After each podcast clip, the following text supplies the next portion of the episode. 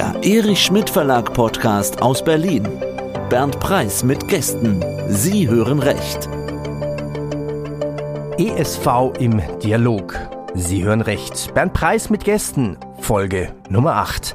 Die Entwicklung des Rechts der Vermögensanlage seit 2015. Unsere Gäste, Frau Dr. Lea Maria Siering, ist Geschäftsführerin eines in Deutschland regulierten Zahlungsdienstleisters. Zudem ist sie Mitglied des Digital Finance Forum, kurz DFF, sowie Vorstand des Arbeitskreises Fintech und Digital Banking des Bitkom e.V. Frau Dr. Siering, ich grüße Sie. Hallo, ich grüße Sie auch. Danke für die Einladung.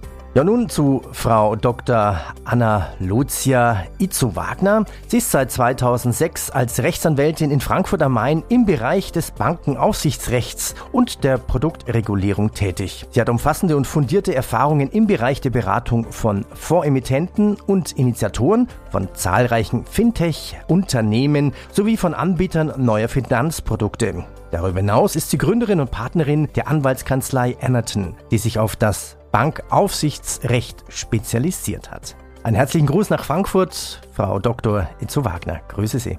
Ja, ganz herzlichen Dank. Ich freue mich sehr dabei zu sein. Und nun zu unserem Gastgeber Bernd Preis. Herr Preis ist Online-Redakteur des Erich Schmidt Verlages für den Bereich Recht. Lieben Gruß nach Berlin. Herr Heinrich, vielen Dank. Mein lieben Gruß zurück an alle auch an meine beiden Gäste für die Bereitschaft, dass sie sich hier einbringen möchten. Und wir haben jetzt ein spannendes Thema. Ich frage da noch nicht lange rum, mach keine große Einleitung. Das haben wir jetzt genug gehört. Ich fange da gleich mal mit der ersten Frage an. Das ist so bei mir so üblich. Die geht an Frau Dr. Itzo Wagner. Der Gesetzgeber hat ja vor allem seit 2015 den Schutz von Kapitalanlegern verbessert.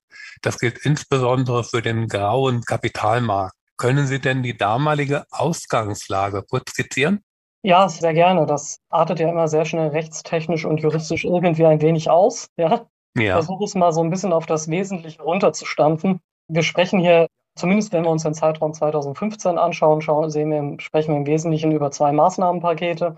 Einmal hier über den verbraucherschützenden Aktionsplan für den Finanzmarkt, angestoßen wurde von, vom Bundesjustiz- und Bundesfinanzministerium. Das war so ein gemeinsames Maßnahmenpaket, Hintergrund von diesem Maßnahmenpaket war wiederum jetzt die Markets and Financial Instruments Directive 2, kurz bekannt als MIFID 2. Ich glaube, das ist wahrscheinlich den meisten Zuhörern ein Begriff. Und Ziel von MIFID 2 war ja hier insbesondere die Einführung oder die Umsetzung eines verantwortungsvollen und nachhaltigen Herstellungs- und Vertriebsprozesses für allerlei Finanzprodukte. Klingt komplex. In a nutshell, glaube ich, kann man sagen, damit war das sogenannte Product Governance geboren, was ja heute 2023 etwas ist, was in aller Munde ist und insbesondere in regulierten Bereichen ja weit implementiert ist. Und hinzu kam dann, dass 2014, Ende 2014 die Bundesregierung ja außerdem noch das Kleinanlegerschutzgesetz verabschiedet hat, beschlossen hat. Und da schließen wir jetzt so ein bisschen den Kreis auf das, was Sie angesprochen hatten zur grauen Kapitalmarktregulierung der bis dahin unreguliert war. Und da ging es insbesondere um die Einführung von Transparenzregeln, von Informationen,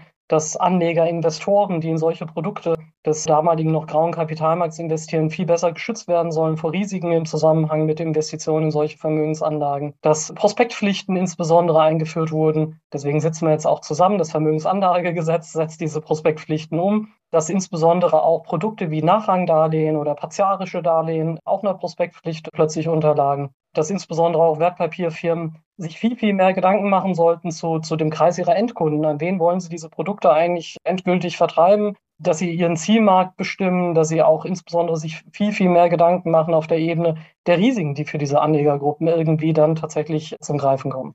Vor allem 2018 und 2021 hat der Gesetzgeber den Anlegerschutz ja weiter verstärkt. Was ist hier neu, beziehungsweise welche Neuerungen würden Sie denn hier betonen? Ich hatte es eben schon so ein bisschen angeschnitten. Also hier sprechen wir natürlich weiterhin von MIFID 2, die ja dann 2018 in, in Kraft getreten ist. Und hier sprechen wir über den Dreiklang von Vertrieb, Verkauf und Beratung von Finanzprodukten. Und MIFID 2 hat da relativ umfassend diesen, diesen Bereich natürlich reguliert, dass da eine, eine ganze Palette neuer Pflichten eingeführt wurde, im Zusammenhang mit, mit dem Vertrieb und der Beratung im Zusammenhang damit. Was ich hervorheben würde, wäre die sogenannte Zielmarktbestimmung insbesondere. Hatte ich eben auch schon kurz angeschnitten. Hier geht es ja darum, dass der Produkthersteller sich wirklich bereits in der Produktentwicklung und vor dem Produktvertrieb wirklich Gedanken dazu macht, was in seinem Kundenkreis ist. Also von Anfang an auch den Kundenkreis definiert, den Markt, den Zielmarkt definiert und dann natürlich als Reflex und in der Praxis den Vertrieb auch verpflichtet, den Zielmarkt kritisch zu prüfen auch tatsächlich und auch zu konkretisieren, also sich seinen eigenen Kundenstamm auch anzuschauen und zu sagen, wie passt eigentlich mein Kundenstamm auf der Vertriebsebene dann zusammen mit dem Zielmarkt, den ich bestimmt habe. Das ist natürlich etwas, was nie vergessen werden darf. Es soll in der Praxis natürlich dann auch tatsächlich umgesetzt werden. Und da sind auch viele, viele Regelungen im Zusammenhang mit der Zielmarktbestimmung natürlich eingeführt worden, wenn es um die praktische Umsetzung geht. Zweiten Themenkomplex ist natürlich immer das Thema Transparenz. Und wenn wir über Transparenz sprechen gegenüber Investoren, Kunden, dann geht es immer auch um die Frage der Kosten und sonstigen Nebenkosten und Gebühren, die im Zusammenhang mit dem Erwerb und die Investition in ein Anlageprodukt natürlich Hand in Hand gehen. Das heißt also, hier wurden natürlich Regelungen eingeführt im Hinblick auf Kundeninformationen, die insbesondere kostenrelevant sind. Sie hatten, glaube ich, 2021 noch erwähnt, da geht es dann natürlich um die weitere Stärkung des Anlegerschutzes durch das weitere Gesetz. Und da wurde beispielsweise dann eingeführt, dass Vermögensanlagen nach dem Vermögensanlagegesetz auch tatsächlich nur noch durch beaufsichtigte Anlageberater und Finanzanlagevermittler vertrieben werden dürfen. Also das hat auch zu wesentlichen Änderungen im Setting teilweise in Vertriebsstrukturen dann geführt, weil man dann natürlich auch lizenzierte Häuser mit einbinden musste in die Vertriebskanäle, die dann tatsächlich über eine Lizenz verfügen und quasi beaufsichtigt sind, was natürlich im Interesse des Gesetzgebers hier an der Stelle war. Und schließlich auch in dem Zuge 2021 ging es wieder um den Begriff Transparenz. Ohne zu technisch werden zu wollen, ging es dann natürlich um Themen wie Vermögensanlage, Verkaufsprospekte, um das sogenannte Wertpapierinformationsblatt, kurz WIP, oder das Vermögensanlageinformationsblätter FIP, dass die künftig alle auf der BaFin-Seite veröffentlicht werden müssen. Das war vorher nicht der Fall. Das heißt also auch hier eine Öffentlichkeit, eine gesteigerte Transparenz für den Anleger. Und schließlich, glaube ich, sollte man auch erwähnen, dass die Blindpool-Anlagen verboten wurden. Also Anlagen, wo am Ende des Tages eigentlich zum Zeitpunkt des Vertriebs gar nicht bekannt ist, worin eigentlich investiert werden soll. Ne? Und das, da kauft quasi der Anleger ein Stück weit eine Blackbox. Und das ist etwas, was regulatorisch auch nicht so gewünscht war. Kommen wir mal zur speziellen Bereich, die Startup-Szene im Bereich Fintech. Frau Dr. Siering, was hat sich denn da aus Ihrer Sicht im Bereich des Vermögensanlagenrechts getan? Also ich hole mal ein bisschen aus. Anna ist ja nun eine sehr erfahrene Anwältin und sie hat in den beiden vorangehenden Fragen eigentlich ziemlich leicht dahergeredet und erörtert, was sich da alles eigentlich geändert hat in den vergangenen Jahren, beginnend mit 2014. Und das war, und das werden die Zuhörenden gemerkt haben, eine ganze Menge. Also von MIFID II über Zielmarktbestimmung bis hin zur Regulierung der Anlageberatung. Was ich damit sagen will, diese ganze Regulierung ist wahnsinnig komplex und ist nicht für jedermann leicht zu erfassen. Was bedeutet das also für Startups, für junge Fintechs, die ja in der Regel erstmal neu starten und über wenig Kapital, weil eben noch kein Revenue vorhanden ist, verfügen? Das heißt erstmal, Regulierung ist schrecklich, weil es teuer ist und ein Markteintrittshemmnis darstellt. Also es wird sicherlich keiner dargestanden haben und gesagt, das ist jetzt immer eine tolle Sache, dass wir eine zunehmend stärkere Regulierung am Markt verspüren. Weil was heißt das? Man muss teure Anwälte bezahlen, die zwar einen super Mehrwert bringen, aber erstmal, ja, sag ich mal, den Umsatz und vor allen Dingen den Gewinn in einem Unternehmen nicht unbedingt steigern. Was aber, das haben Sie ja gefragt, eigentlich gut ist an dieser Regulierung, die sich mehr und mehr entwickelt, ist, dass das Vertrauen am Markt gestärkt wird und dass Anlegerschutzgesichtspunkte natürlich eine große Rolle spielen im Vermögensanlagenrecht, was angesichts der Skandale, die ja erst zu dieser initialen Regulierung geführt haben, 2014, wie Anna auch ausgeführt hat, total wichtig ist. Also dieses Vertrauen am Markt ist, glaube ich, der Hauptpunkt, den es hier zu erwähnen gibt. Nochmal vielleicht konkret darauf einzugehen, was eigentlich wirklich am besten ist, aus meinen Augen an dieser ganzen Regulierung ist. Und das macht auch unseren Kommentar besonders.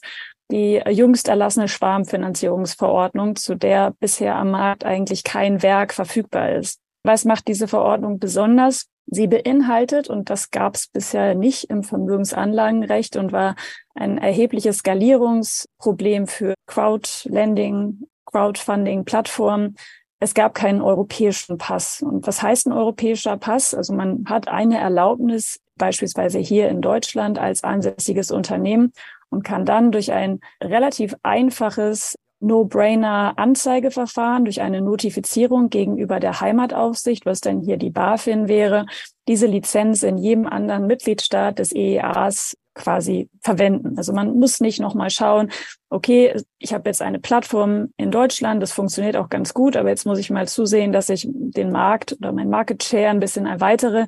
Dann kann ich ohne größere Markteintrittshemmnisse in anderen Ländern launchen und muss nicht noch mit Anwaltskanzleien oder internen Ressourcen schauen, was brauche ich dort eigentlich für besondere Erlaubnisse. Und das finde ich eigentlich die bemerkenswerteste Neuerung, die wir jetzt im ganzen Regulierungswust, hätte ich fast gesagt, beobachten können. Also das ist wirklich was Schönes. Ansonsten gibt es sicherlich viele Negativbeispiele, was die Regulierung angeht. Also im Vermögensanlagenrecht ist dann, sind schon relativ starre Vorgaben zu finden, die vielen am Markt sicherlich nicht gefallen dürfen. Also es gibt Obergrenzen für einzelne Investments. Es gibt Mindestlaufzeiten, auf die wir sicherlich später auch nochmal zu sprechen kommen. Es gibt bestimmte fixe, starre Kündigungsfristen und die Schwarmfinanzierungsausnahme, die in Paragraph 2a des Vermögensanlagengesetzes geregelt ist, dürfte auch, jedenfalls aus Startup-Sicht, durchaus weitergefasst werden können, um eben mehr jungen Unternehmen zu ermöglichen, Schwarmfinanzierungsangebote zu machen oder mit solchen Angeboten an den Markt zu gehen, ohne eben dieser strengen Regulierung zu unterliegen. Wenn Sie was sagen zur sogenannten European Crowdfunding Server Provider Regulation oder kurz ECSPR, sehr gerne. Ich bin ja gerade im Prinzip schon kurz drauf eingegangen. Also die Schwarmfinanzierungsverordnung ist noch nicht so lange in Kraft. Also seit 2021 gilt sie. Das ist in der Juristerei noch nicht lange. Ich weiß, in der Startup-Welt sind zwei Jahre die Welt. Und sie hat eben bestimmte dem Vermögensanlagengesetz vorgehende Regelungen, wie etwa eine eigene Lizenz und auch besondere Vorgaben beispielsweise zum Anlegerschutz, die diese Regulierung eigentlich sehr, sehr spannend machen. Also die Schwarmfinanzierungsverordnung ist eine europäische Verordnung, die sozusagen unmittelbar, vielleicht das auch nochmal eingangs zu erwähnen, in jedem Mitgliedstaat der Europäischen Union gilt. Sprich, also anders als bei einer Richtlinie bedarf es nicht eines nationalen Umsetzungsgesetzes, sondern sie gilt eben hier in Deutschland, in Frankreich, in Belgien, in Luxemburg eben überall.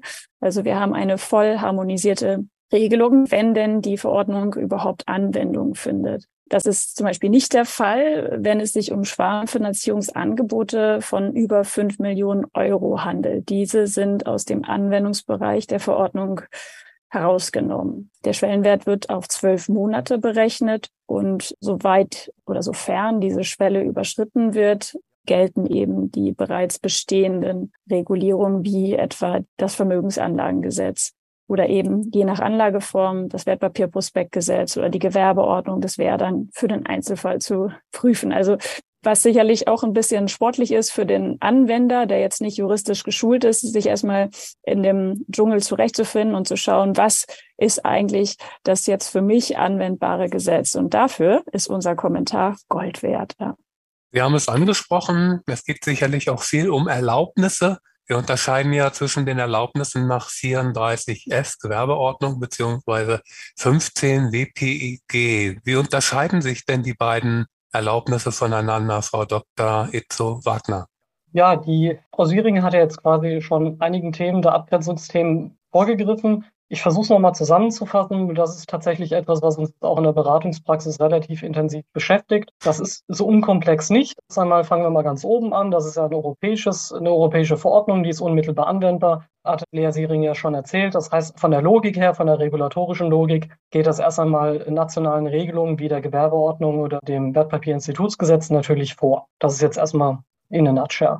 Nichtsdestotrotz muss man sich aber dann erstmal anschauen über die, die Anwendungsbereiche, wo es überhaupt Überschneidungen, Schnittpunkte oder auch Abgrenzungsprobleme gibt. Ja? Also von daher glaube ich, ist es sinnvoll, jetzt an der Stelle einmal kurz nochmal zu definieren, zu schauen, worauf ist eigentlich jetzt die europäische, die ECSPR tatsächlich anwendbar. Das sind diese sogenannten Schwarmfinanzierungsleistungen. Zusammengefasst geht es hier um die Regulierung von Plattformen, von Schwarmfinanzierungsplattformen, die versuchen, Geschäftsfinanzierungsinteressen von Anlegern einerseits und Projektträgern andererseits zusammenzuführen. Ja. Und das passiert im Regelfall, und das ist jetzt auch das Regulierungsziel der Verordnung, durch die Vermittlung von Krediten. Das ist eine Alternative. Die zweite Alternative ist die Platzierung von übertragbaren Wertpapieren, allerdings ohne eine feste Übernahmepflicht, sowie auch die Platzierung für Schwarmfinanzierungszwecke zugelassene Instrumente, Das ist ein relativ vager Begriff. Ich gehe da jetzt hier nicht in die Details, weil da verlieren wir uns sonst so sehr in den Rechtsdetails. Aber da gibt es dann quasi Finanzinstrumente, die ihrerseits dann Schwarmfinanzierungszwecken dienen sollen, die einer eigenen Logik und Definition der Verordnung folgen. Und dann schließlich auch umfasst es dann auch noch die Annahme und Übermittlung von Kundenaufträgen selber über diese Plattform. Neudeutsch kann man sagen, das sind alle kredit- und anlagebasierten Schwarmfinanzierungen. Der Markt selber spricht dann von Lending-Based Crowdfunding oder Investment-Based Crowdfunding. Das heißt also, wir haben gewisse Schwarmfinanzierungsformen, wie wir sie kennen, sind also quasi von dieser Verordnung umfasst, aber halt nicht alle. Wir kommen ja später auch nochmal auf andere Typen zu sprechen.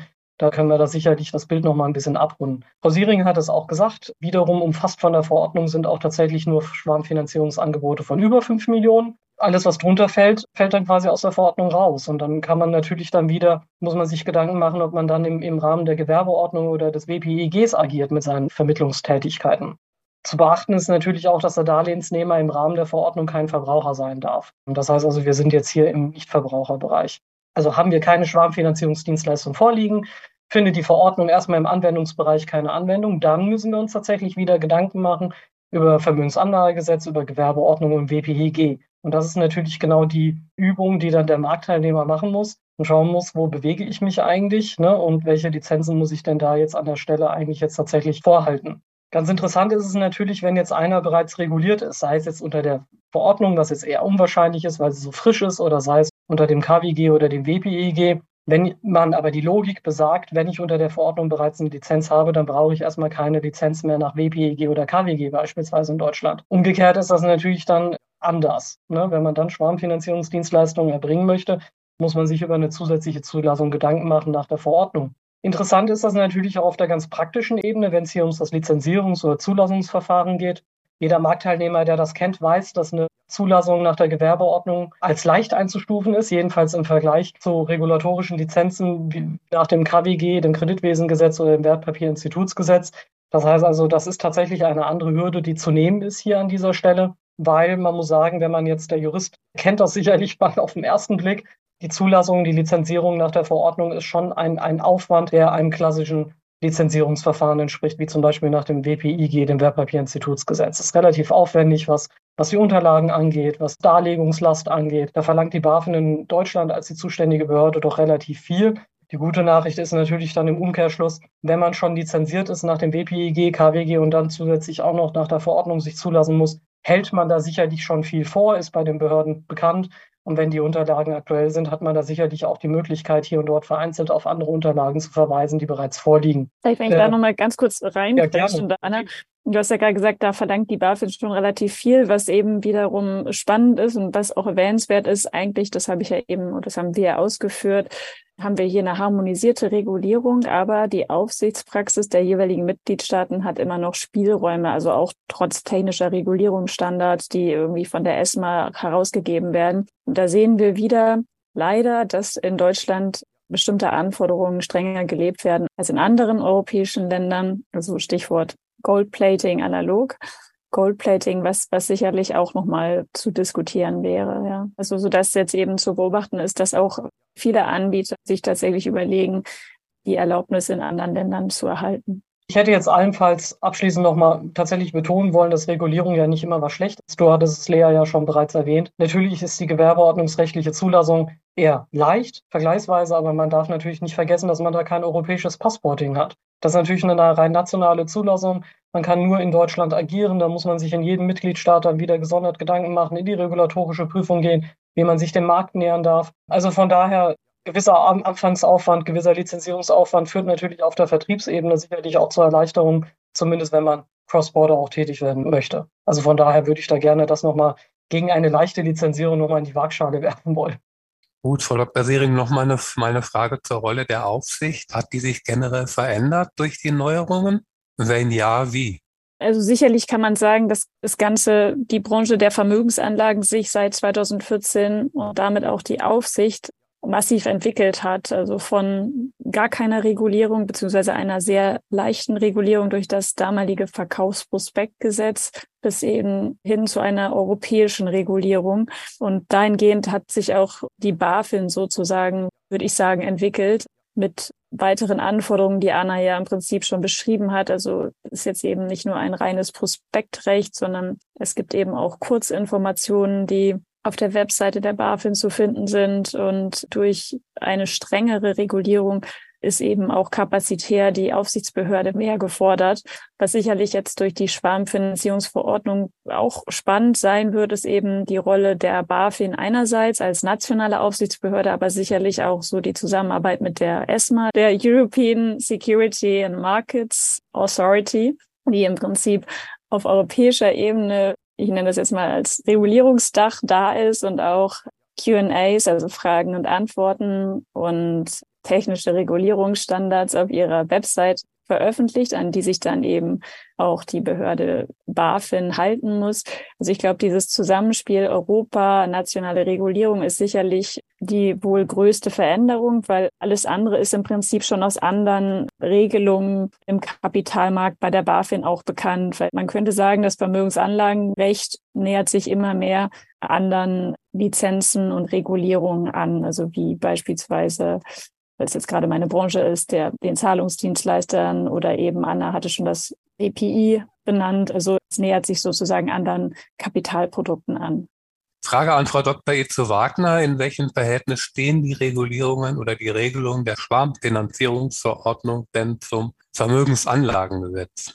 Ja, da hatten wir ja nun einige Punkte, glaube ich, schon angesprochen. Nur nochmal zusammenfassend, es geht natürlich vor, wir haben hier unmittelbar europäisches Recht. Also von daher Vermögensanlagegesetz als nationales Recht geht demnach erstmal ja, in der Reihenfolge im Ranking der Anwendbarkeit. Ich glaube, worüber man sich natürlich dann als Praktiker natürlich Gedanken machen muss, ist, wenn man jetzt in dem einen oder in dem anderen Anwendungsbereich ist und wenn man das voneinander abgegrenzt hat und für sich auch entschieden hat, in welchem agiere ich, muss ich vielleicht sogar mehrere Lizenzen vorhalten, weil ich aufgrund von Schwellenwerten, wir haben die 5 Millionen gehört, weil ich vielleicht aufgrund von verschiedenen Vertriebssettings, verschiedenen Vertriebskanälen oder Instrumenten halt in unterschiedlichen Regimen unterwegs bin, muss man sich natürlich auch Gedanken machen, dass gewisse Erleichterungen vielleicht nicht mehr Anwendung finden können. Also man ist zum Beispiel zu nennen wären die Ausnahmeregelungen im, im Vermögensanlagegesetz in Paragraph 2, die ja doch noch stark genutzt werden, dass quasi kein öffentliches Angebot vorliegt beispielsweise. Ne? Also öffentliches Angebot ist ja so ein bisschen der Dreh- und Angelpunkt des Vermögensanlagegesetzes, wenn man da in den öffentlichen Vertrieb geht und zum Beispiel sagt, das sieht dann sieht man da vorne Ausnahmen vor, dass man sagt, naja, wenn es weniger als 20 Anteile sind, die vertrieben werden öffentlich oder der Anleger zeichnet mindestens 200.000 Euro, dann gelten gewisse Erleichterungen. Ne? Dann gilt kein, ist das öffentliche Angebot nicht gegeben, dann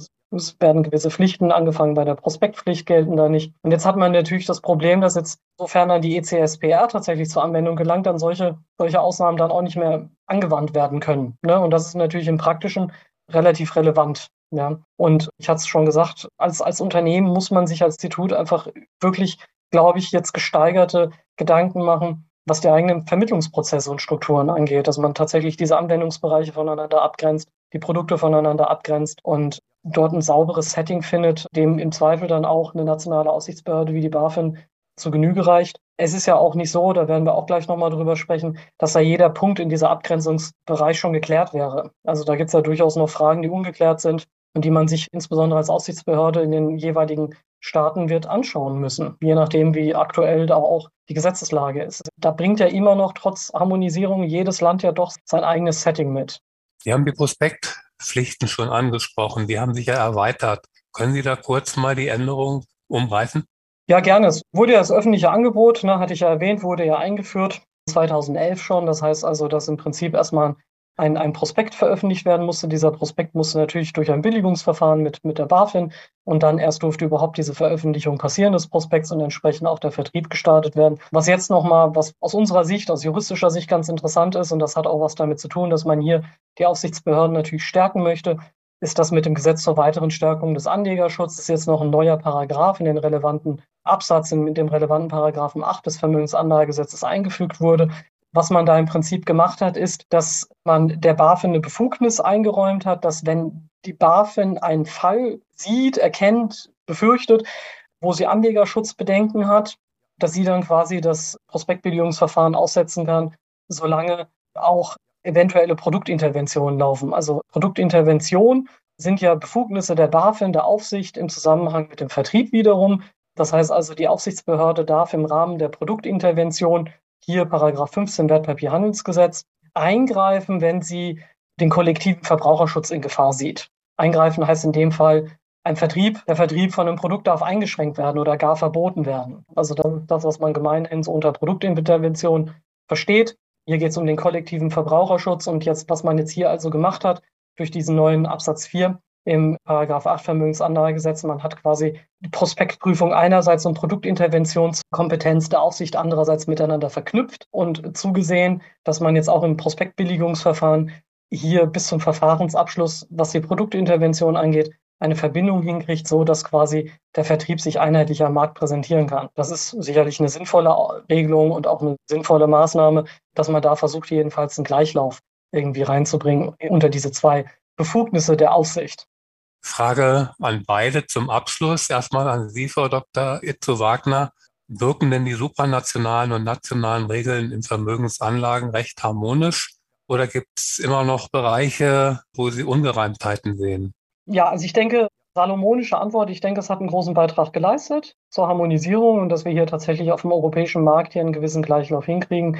Wir sind allerdings am Anfang einer europäischen Harmonisierung und wir haben ja alle miteinander schon so viel auf europäischer Ebene erlebt, dass wir wissen, das ist jetzt der erste Wurf. Da werden sicherlich noch viele Themen eingefangen werden müssen. Friktionen zeigen sich jetzt auch schon. In Deutschland führen wir verschiedene Diskussionen. Wir haben in Deutschland auch relativ oft das unechte Crowdfunding beispielsweise. Das ist, wenn dann im Rahmen des Crowdfunding zum Beispiel noch eine Fronting Bank eingebunden wird und diese dann tatsächlich dann diese Darlehen nochmal veräußert dann im zweiten Schritt, weil eigentlich die Bank jetzt hier an dieser Stelle das Darlehen ausreicht, wird in Deutschland eigentlich jetzt noch diskutiert, fällt das jetzt drunter oder nicht. Ne? Und so haben wir auch noch weitere Friktionen, weitere Unklarheiten. Wir haben ja auch das Problem, dass im Prinzip der ganze Bereich des P2P also Peer-to-Peer-Darlehen, Vermittlungs- und Darlehensgeschäfts eigentlich nicht reguliert ist, nicht umfasst ist und dass wir da nur nationale Regulierung haben. Also wir haben sicherlich noch viele offene Fragestellungen, aber netto würde ich sagen, es ist der Schritt in die richtige Richtung. Aber vielleicht siehst du das, Lea, ja komplett anders. Ja, das ist aber ein Stichwort. Frau Dr. Siering, noch Ihre abschließende Bewertung. Was meinen Sie, ist der Schutz der Anleger denn nun hinreichend effektiv einerseits, aber auch ausgewogen? Oder wo sehen Sie noch Schieflagen oder Verbesserungsbedarf? Ja, erstmal würde ich sagen, alles, was Anna eigentlich aufgeführt hat zum Status quo, europäische Regelung, Regulierung versus nationale Regulierung ist gut und richtig. Und wir sind tatsächlich noch sehr, sehr am Anfang, sodass sicherlich die, die offenen Fragen geklärt werden, aber sich auch weitere offene Fragen ergeben werden. Und das auch durch den disruptiven Charakter von neuen Geschäftsideen, neuen Plattformen etc. Und das auch im steil oder sich verändernden Zinsumfeld wird sicherlich auch so ein Geschäftszweig wie äh, die Finanzierung über die Crowd möglicherweise wieder interessanter, als es in den vergangenen Jahren der Fall war. Anlegerschutz ist in meinen Augen immer die Frage, wie viel Regulierung braucht man überhaupt? Also was da jetzt eben alles vorhanden ist und gefordert wird, ist in meinen Augen ausreichend, denn wir haben den Prospekt, wir haben die Kurzinformation, wir haben eine Kenntnisprüfung, wir haben ähm, Anlageschwellen beziehungsweise Regelungen zur Verlusttragung und eben auch eine in meinen Augen umfassende Kenntnisprüfung, also des Anlegers, die sich im Prinzip darauf beschränkt zu prüfen, was hat der Anleger oder die Anlegerin eigentlich für ein grundlegendes Verständnis hinsichtlich Risiken, die mit der Anlage verbunden sind. Und man schaut sich in dem Zusammenhang auch an, was hat eigentlich dieser Anleger in der Vergangenheit investiert, und man fragt das Verständnis hinsichtlich Risiken ab und schaut sich die Berufserfahrung an, das Einkommen, also das Vermögen etc. Also ich glaube schon, dass dieser Dreiklang, also zum einen, man muss sich angucken, wer investiert da eigentlich? Ist das jetzt irgendwie ein 25-jähriger Berufsschüler oder ist das eine 58-jährige Professorin an der Apps. Das ist sicherlich sachgemäß. Und dann hat man noch die damit einhergehenden Informationen, wo wir alle wissen, da ist immer das Problem, wer liest sich das eigentlich durch? Dazu gibt es auch schon aus anderen Rechtsbereichen interessante Urteile des BGHs, die eben schon von der Grundannahme ausgehen, dass das sowieso keiner liest und dass deswegen die Angaben dort auch gar keinen anhaftenden Charakter haben. Aber das ist eine andere Sache. Das fand ich persönlich immer sehr spannende Urteile. Aber um abschließend auf Ihre Frage zu antworten, ich glaube schon, dass das jetzt erstmal ausreicht, man müsste dann eher eben, also den Anleger auch irgendwann dann mal dazu bringen, das sich auch alles anzugucken und den eigenen Menschenverstand wieder anzustellen, wenn es um Investitionen geht. Frau Dr. Siering, demnächst erscheint die zweite Auflage Ihres Berliner Kommentars zum Vermögensanlagengesetz. Was wird sich denn an der Neuauflage im Gegensatz zur Erstauflage verändern? Und was zeichnet diese Neuauflage aus Ihrer Sicht aus? Na, ich würde nur noch mal darauf hinweisen, dass wir natürlich wahnsinnig aktuell sind, indem wir auch die europäische Schwarmfinanzierungsverordnung kommentiert haben, was es eben am Markt so noch nicht gibt und dieses Werk insoweit unerlässlich ist, um diese ganzen Abgrenzungsfragen wenigstens im Ansatz zu erfassen. Und was, glaube ich, auch besonders ist, ist, dass unsere Autorenschaft äußerst divers ist, und zwar nicht nur im Hinblick auf ihr Geschlecht, sondern auch im Hinblick auf die berufliche Herkunft, denn wir haben Vertreter in der Aufsicht, aber auch aus der Wirtschaft und auch aus der Anwaltschaft. Und stellen da eben fortlaufend einen sehr, sehr guten Praxisbezug dar, so dass wir denken, dass man mit diesem Werk sehr gut arbeiten kann und auch arbeiten sollte. Das war jetzt doch eine klare Ansage. Frau Dr. Sering, Frau Dr. Ezo Wagner, ich bedanke mich für die Mitwirkung an diesem Interview und für Ihre ausführlichen, aber doch sehr verständlichen Antworten. Mit einem nicht zu sonnigen Gruß aus Berlin, aber das Wetter kann ja nur noch besser werden. Vielen Dank. Ganz herzlichen Danke. Dank auch aus Frankfurt. Danke für Ihre Fragen und Ihre Zeit, Herr Preis. Ja, gut. Das war ESV im Dialog. Sie hören Recht.